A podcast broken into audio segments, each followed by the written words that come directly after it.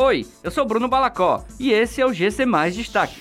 Pessoas com 30 anos ou mais podem se vacinar em Fortaleza sem agendamento. Detran alerta para mensagens falsas sobre programa da CNH Popular. Anvisa recomenda quarentena a Bolsonaro, ministro e comitiva brasileira. A partir desta quinta-feira, os residentes de Fortaleza que estão com 30 anos ou mais e que ainda não receberam a primeira dose da vacina contra a Covid-19 podem tomar o imunizante sem a necessidade de agendamento. A informação foi divulgada pela secretária de saúde do município, Ana Estrela Leite. Mesmo com a imunização liberada do agendamento, ainda é necessário que estas pessoas realizem um cadastro na plataforma Saúde Digital. Nos últimos dias tem circulado nas redes sociais mensagens falsas chamando a população para que se cadastre no programa CNH Popular no Ceará, a fim de obter a habilitação nas categorias A e B para pessoas de baixo poder aquisitivo.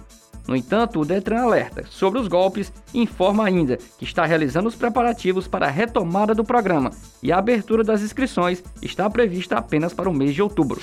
A Agência Nacional de Vigilância Sanitária recomendou ao governo que o presidente Jair Bolsonaro e integrantes da comitiva que estiveram em Nova York, em contato com o ministro da Saúde, Marcelo Queiroga, fiquem em isolamento por 14 dias.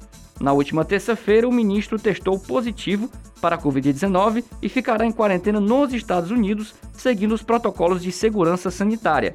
A Secretaria Especial de Comunicação Social informou que os demais integrantes da comitiva que acompanhou Bolsonaro para a Assembleia Geral das Nações Unidas realizaram o exame e testaram negativo para a doença. Essas e outras notícias você encontra em gcmais.com.br. Até mais!